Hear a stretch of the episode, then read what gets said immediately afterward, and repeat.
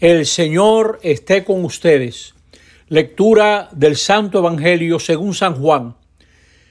Cuando salió Judas del cenáculo, dijo Jesús, ahora es glorificado el Hijo del Hombre, y Dios es glorificado en él.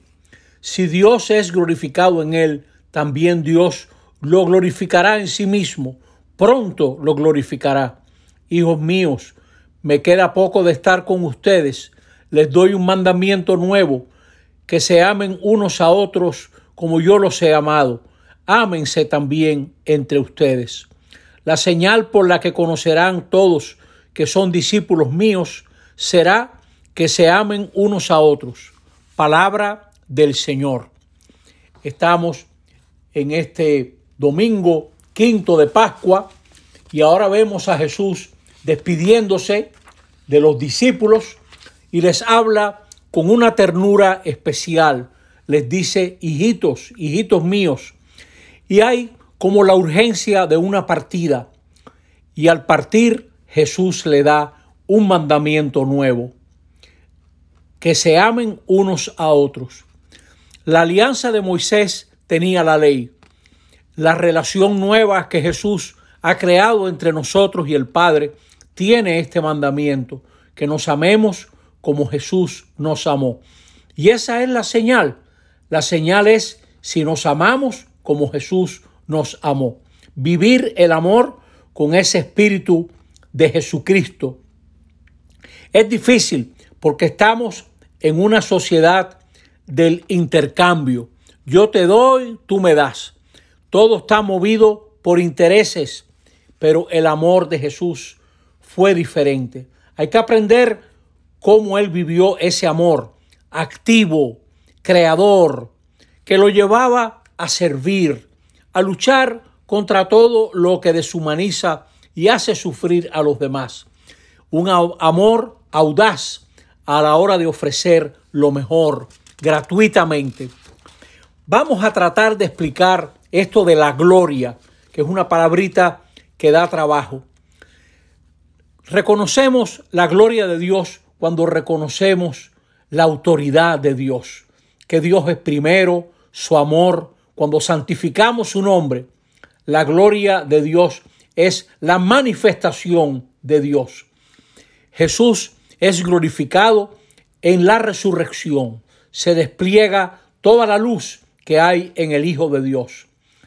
En el Evangelio de Juan, el momento de gloria es la cruz ese amor entregado hasta el final nos habla de la presencia de Dios. La gloria de Jesús es revelar el amor entregado del Padre. En la cruz aprendemos hasta dónde llega la lealtad del amor del Padre, que es más fuerte que la muerte. La gloria, la manifestación de Jesús y de Dios es que nos amemos como él nos amó. Ahí se va a manifestar también. Ahí se va a manifestar lo que Dios es y lo que Dios quiere ser para nosotros. Si nos amamos y nos queremos como Jesús nos quiso. Porque lo verdaderamente cristiano es potenciar lo más profundo, lo más profundamente humano de lo humano, el ser semejantes a Dios. Dios es amor. Cuando nosotros buscamos el bien de los demás, cuando de manera desinteresada servimos, estamos manifestando a Dios. Hay muchas imágenes religiosas y eso es peligroso porque al representar pretendemos controlar, captar y a veces representamos lo que queremos adorar. No es raro que muchas representaciones no son más que ídolos sacralizaciones de nuestros intereses, de nuestras fobias y filias. De Dios solamente conocemos la palabra. Lo que pasa de ahí tiene mucho peligro de domesticar a Dios, de manipular a Dios. La palabra nos llama a la obediencia.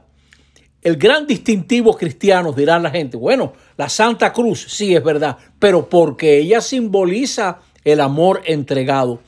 Estoy leyendo a un autor que se llama José Enrique Galarreta, que hace unos años decía lo siguiente, La señal del cristiano es el amor fraterno. Y el amor es discreto, humilde, conocedor de su insuficiencia, no es jactancioso, no se derrama en palabras, no alardea, no va proclamándose por las plazas, prefiere el silencio, pasar desapercibido, prefiere las obras a las palabras. Jesús es sabio. Jesús no buscaba que le construyeran templos para manifestar esplendorosas adoraciones, ni buscaba sacerdotes para oficiar ritos iniciáticos, ni oraciones exteriores ostentosas, ni limosnas de cara al público. Jesús lo que buscaba era la conversión del corazón a Dios. Y esta conversión empieza por el conocimiento de Dios. Dios no es la encarnación de los poderes ocultos de la naturaleza, ni la explicación del universo, ni el amo, amo juez justiciero. Dios es un enamorado. Dios es papá y mamá. Dios es el liberador, el médico, el que cura. Dios se reveló en Jesús que vino a buscar pecadores y no tanto a los que se las dan de justos. Dios es el creador, engendrador, que sigue engendrando hijos e hijas y cuidando de todos ellos. Es decir, convertirse a Dios es dejar de lado los ídolos de nuestros intereses creados por nosotros mismos y buscar el bien de los demás. Hay que resueltamente entrar en ese camino de amor que nos propuso Jesús. No pensemos que eso es lo que busca nuestra sociedad. No, hay que ser sincero. Ni añoremos tiempos pasados, cuando todo el mundo iba a misa, había mucho de cultura, de costumbre, de rutina en eso. Nunca ha habido una sociedad que se pueda decir cristiana. Habrá una sociedad cristiana donde haya amor fraterno, creativo, capaz de encontrar caminos que puedan beneficiar a las mayorías de una manera eficiente, de una manera solidaria, de una manera responsable. De modo que Jesús que parte nos da este mandamiento que manifiesta la gloria de Dios. Dios se manifiesta allí donde hay amor, ahí donde hay amor fraternal. Y en eso es que nos van a conocer a los cristianos. Toda una tarea, toda una tarea que los que son casados nos den ejemplo a todos para que nos anime su amor, su amor sincero en la familia. Tienen esa gran tarea los hombres y mujeres casados. El Señor los bendiga y nos pongamos en ese buen camino. Así sea. Amén.